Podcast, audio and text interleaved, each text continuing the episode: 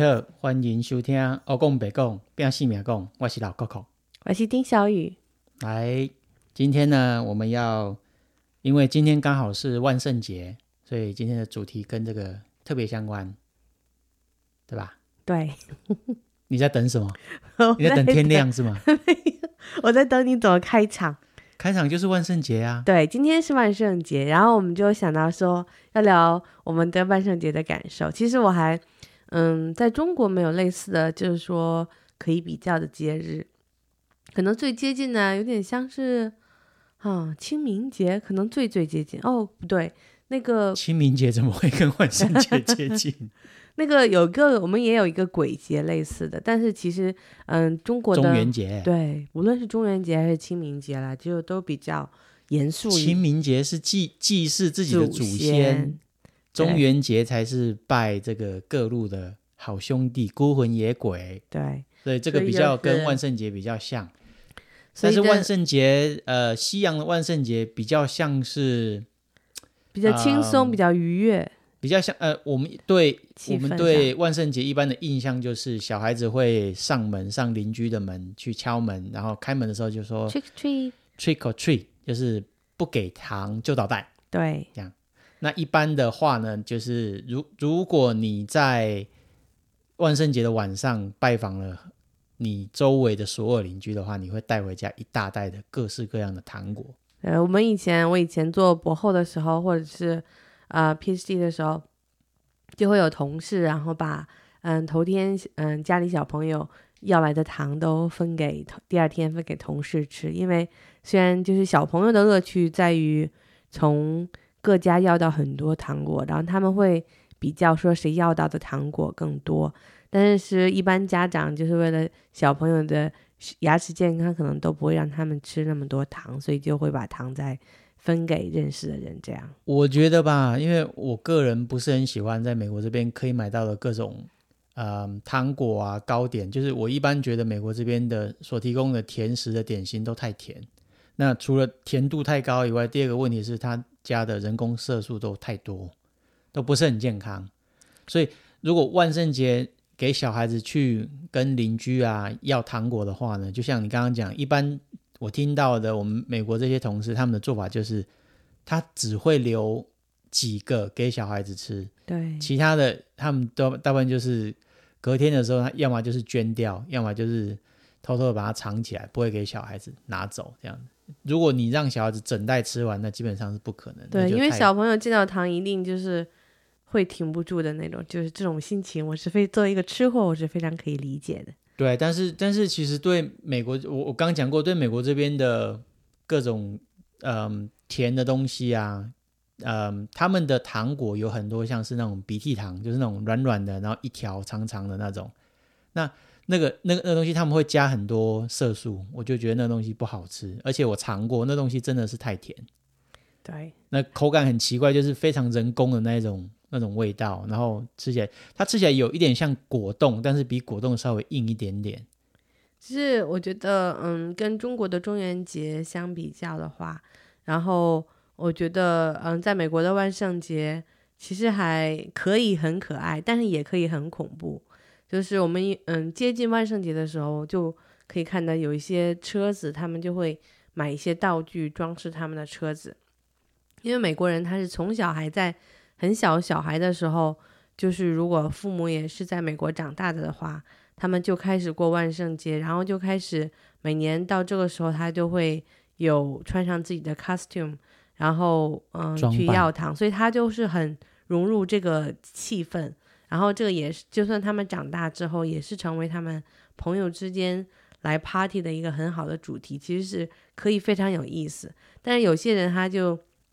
其实长大之后，有一些人会比较 enjoy 那种特别恐怖的、特别 bloody 的呃场面。他像前两天我们看到一个嗯车子，他会当然是白天看到，所以还好一点。他把车子的顶端和前面都装饰成就是很多尸体的，就是嗯的手啊身体的部分，对，对。然后相当的血腥，然后非常的不拉迪。但是这个要分开讲，我我打断一下，你你你你刚刚没有提到，就是万圣节的两个重点，除了一个是给小孩子在晚上讨糖吃以外，距离万圣节前几天，应该讲说这个前一个礼拜，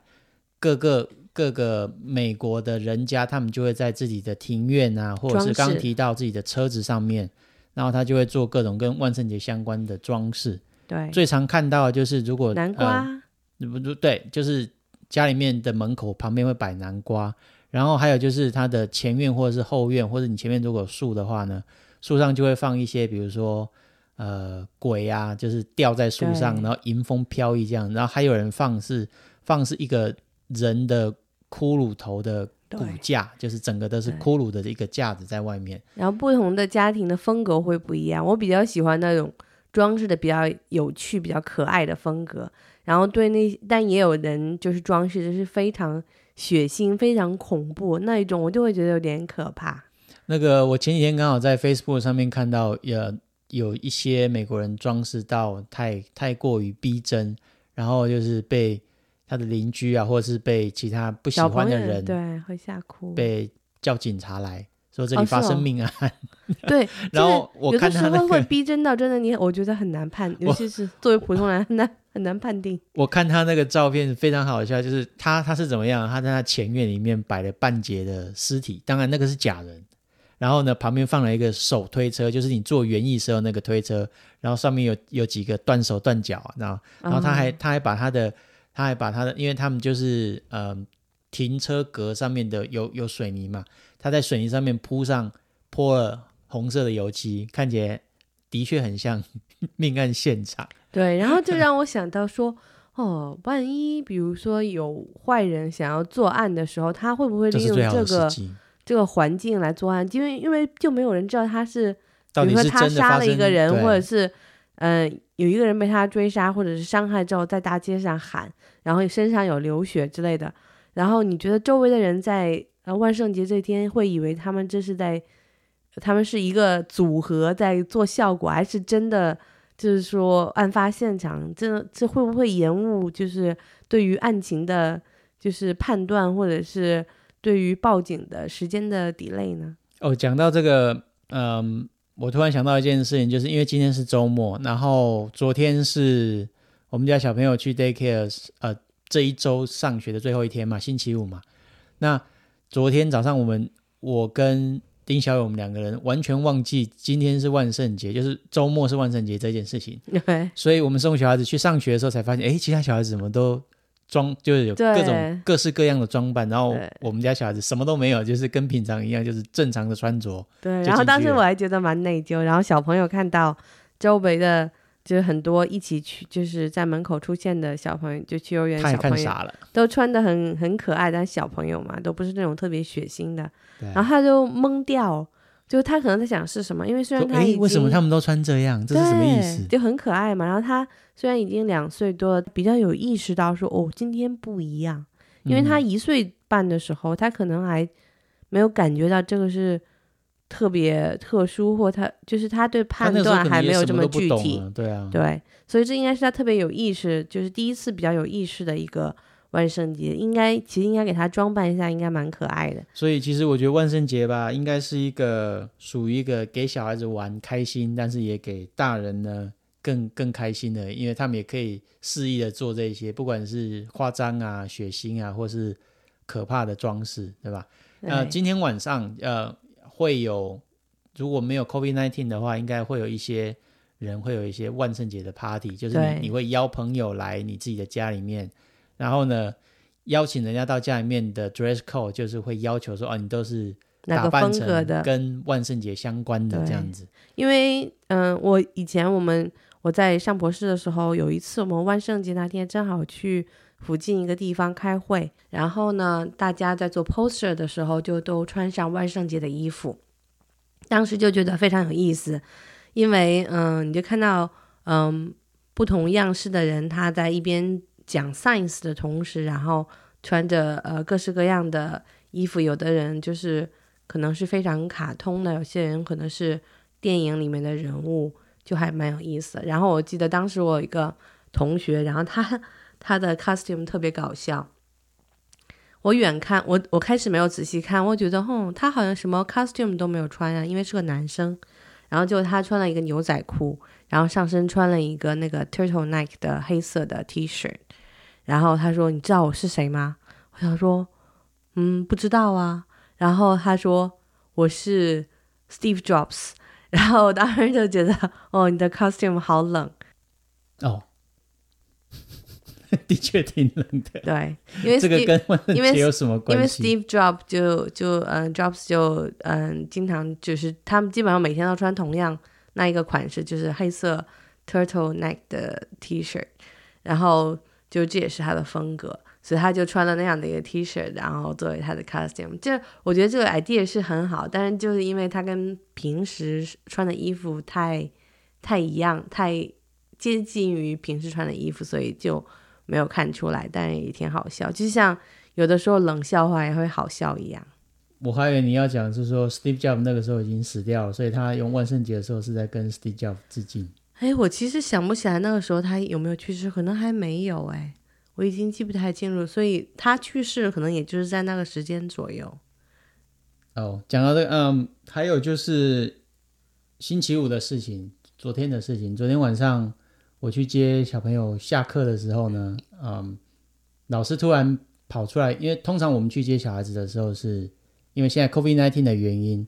我们接送的爸妈要站在外面，然后他们里面的工作人员会通知里面的老师把小朋友带出来，我们是没有办法进去里面的。但我昨天我刚去到那边没有多久，我在那边等的时候呢，里面就有位老师出来跟我讲说：“哎呀，不好意思，你们家小朋友呢，刚刚才发生的事情，就是他的手呢。”一直一直啊停住在那边，然后呢，他的右手好像在刚开始在玩的时候，下午的时候在玩的时候，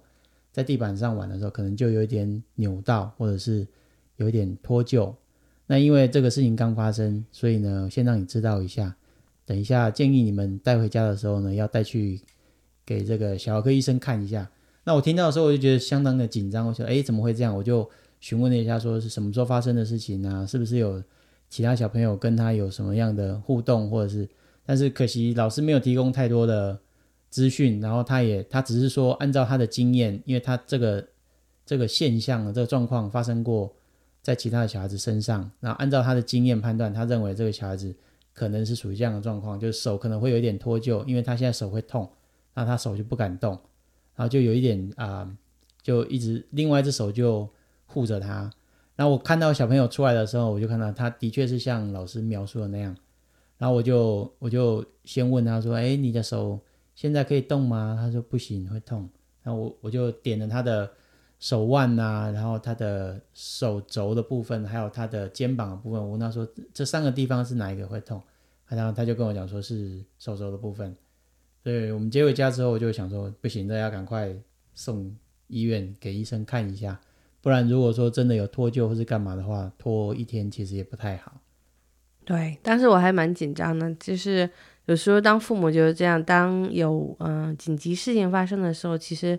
在那个时候的当下，你是没有时间去害怕或者是担心太多，就是反而其实你头脑中想到的第一件事情就是我现在需要做什么，然后我的第一步、第二步、第三步。应该怎么做？要在什么时间，呃，完成什么事情？因为这边在美国看医生的话，他，嗯，如果晚上回来超过五点钟的话，基本上只能看急诊。因为医生本身也下班了啦，所以我们，嗯，接回小孩子接回家之后，大概六点多嘛，然后我们就稍微整理一下，吃一点东西，然后就出门去看医生了。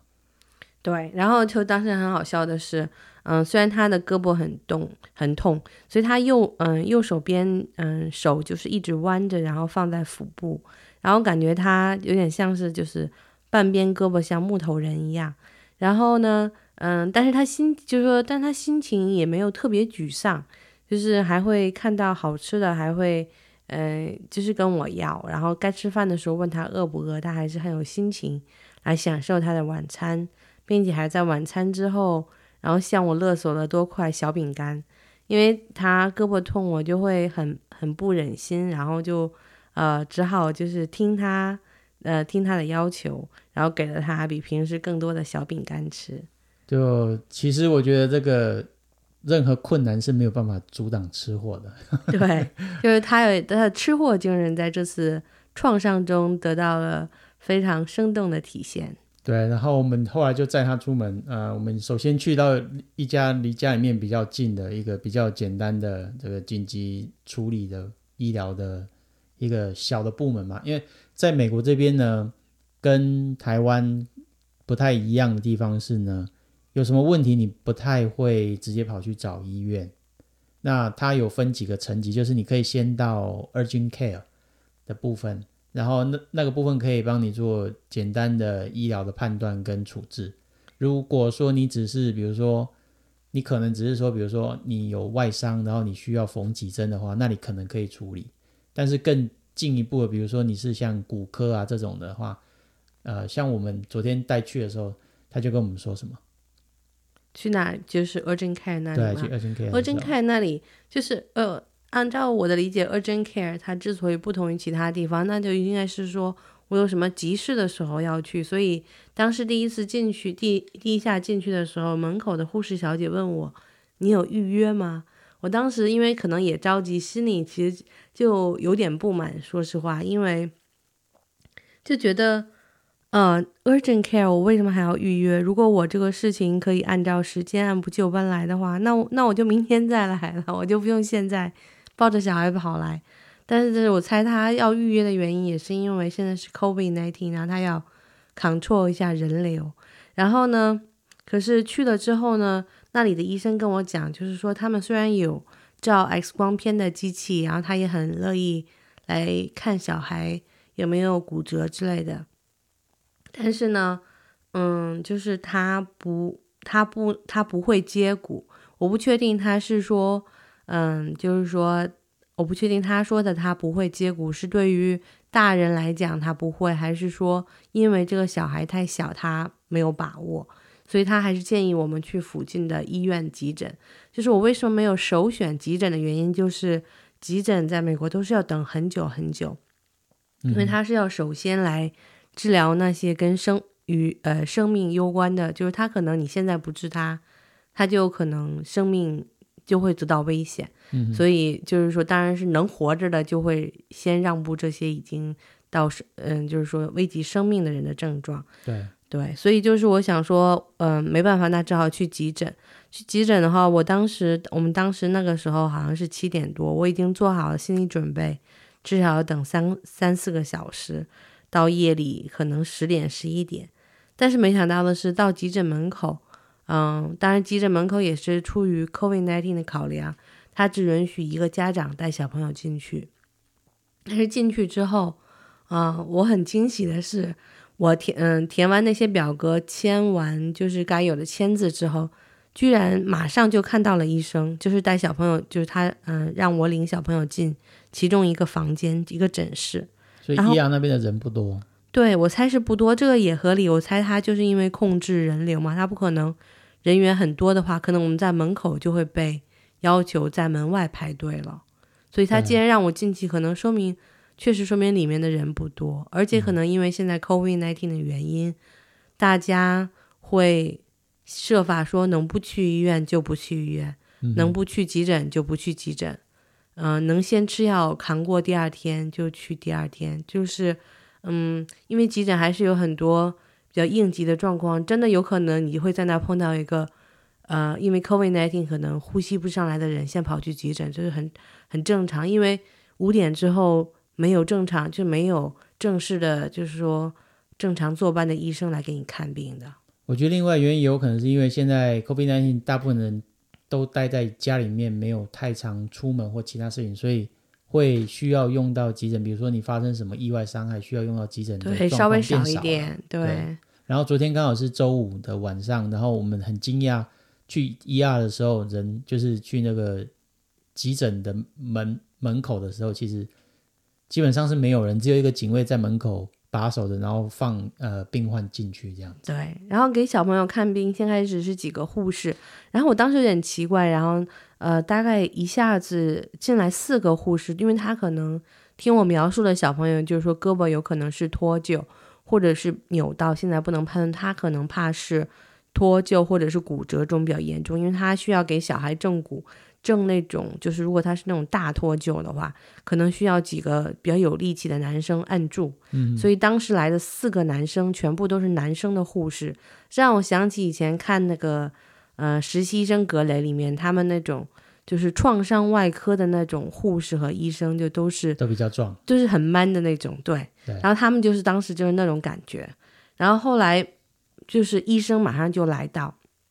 医生来了之后听。问我呃小孩是怎么伤的，我只好跟他讲，就是说其实不是我们发现的，是老师发现他突然有一个胳膊就是卡在那边，嗯，不想拒绝就是移动，然后他也会描述很疼，然后嗯，然后医生就嗯，可能他心里当时已经有了一个答案，然后他就嗯触摸了小朋友的那个手肘，手肘的时候他在触摸的同时一边问我情况，一边。看小朋友的反应，然后就以迅雷不及掩耳盗铃的，就是速度，悄悄的，就是把他的那个胳膊呃关节给怼了回去。然后他就呃跟我讲说：“哦，我刚才听到了那声 click，就是有一个已经骨头回归，呃，对，回味的那个声音。”然后我当时就傻眼，然后我心里的旁白就是说。你做了什么？我怎么都没发现？这样这样就完了吗？对啊，然后小孩当时也没有发现，他还是依依旧就是延续他之前的动作，因为他也不知道会不痛了。然后，然后那个医生就说他马上就会手就会动起来，我们先让他在这个房间观察几分钟。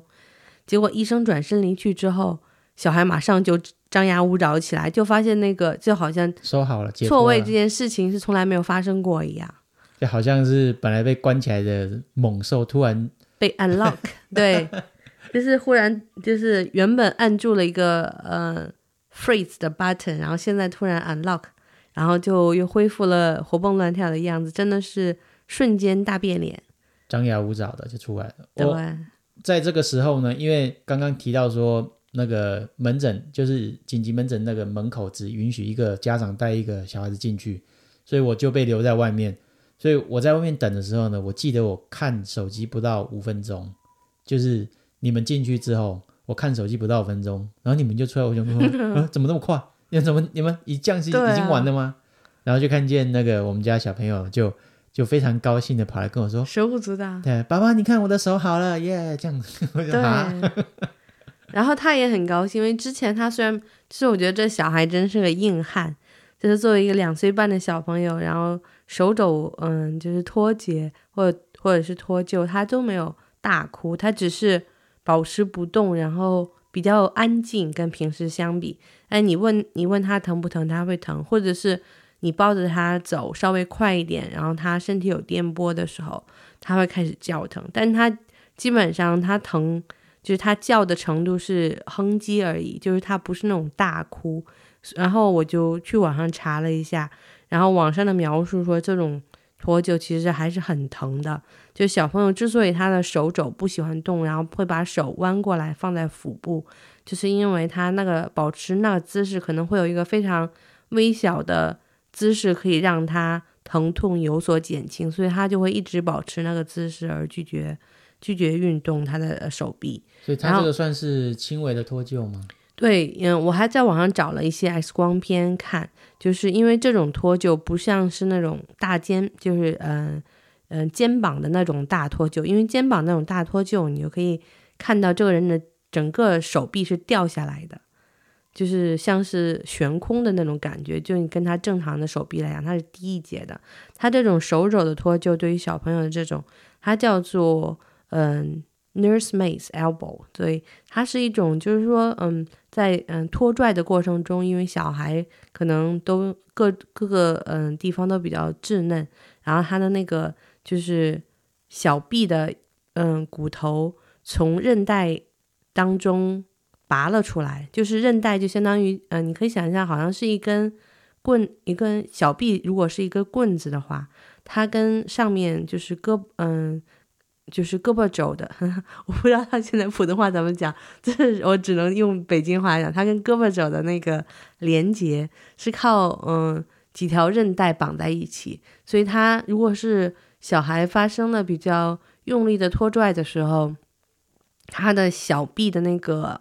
嗯骨头就从嗯捆绑的那个韧带那个嗯套圈当中掉了出来，所以就会让他非常疼痛。而医生做的就是把它重新套回原本的那个韧带的那个嗯捆绑中。所以它的错位其实基本上只有一点点，对不对？其实它不是非常像那个整个肩膀脱臼那样，是整个会会那个脱脱掉一。我相信那个的话，他可能真的会大哭了就。然后据说这种状况还是在小朋友当中还是蛮经常会发生的，所以这这点也要感谢，就是幼儿园老师非常有经验，他看到小朋友拒绝。呃，用他的右手的时候，马上就想到他有可能是脱臼了。如果是我看到的话，我可能都不知道发生了什么，因为我从来没有见过这种现象发生。我相信是比较常见的。第一个是因为幼儿园老师，第二个是因为医生的反应，因为他们这两个人看起来都就是好像对这种东西有点对，已经司空见惯了。然后哦，这个就是这样嘛，然后就咕就回去了。对，所以我觉得这个时候要感觉到一个是。做家长，嗯，有很多东西需要学习，就是，嗯，真的是跟小朋友一起成长，就是全方位的，不仅是说教育啊，嗯，营养上啊，嗯，包括很多这种突发状况你要怎么处理，然后，嗯，会有很多知识可以，就是说需要补充。我觉得比较好笑的是。我们家小孩子从医院出来之后，我们带他往停车场的路上走，他就开始手舞足蹈，就两只手突然都可以用了，他就很开心，然后就在那边挥着双手，扭着屁股，然后在那边跑来跑去，走来走去，看起来就很好笑，就突然好像就复活了一样。对，这种前后的变化真的是特别有趣，非常的大。对，那呃，今天的今天的课题呃，我们就是讲万圣节嘛，然后刚好又提到这个部分，对。就是嗯，今年就没有给他什么万圣节的准备，也是因为 COVID nineteen 啦。希望明年就是 COVID nineteen 就是状况可以有所好转，然后嗯，我们争取带他出去要糖。对，我们可以让他出去晃一晃。不过我是不太喜欢去人家的家里面跟人家要要糖果这件事，因为你回来之后，如果他真的要到糖果，你还要帮他把糖果处理掉。这对于吃货来讲，就是很难的一件事。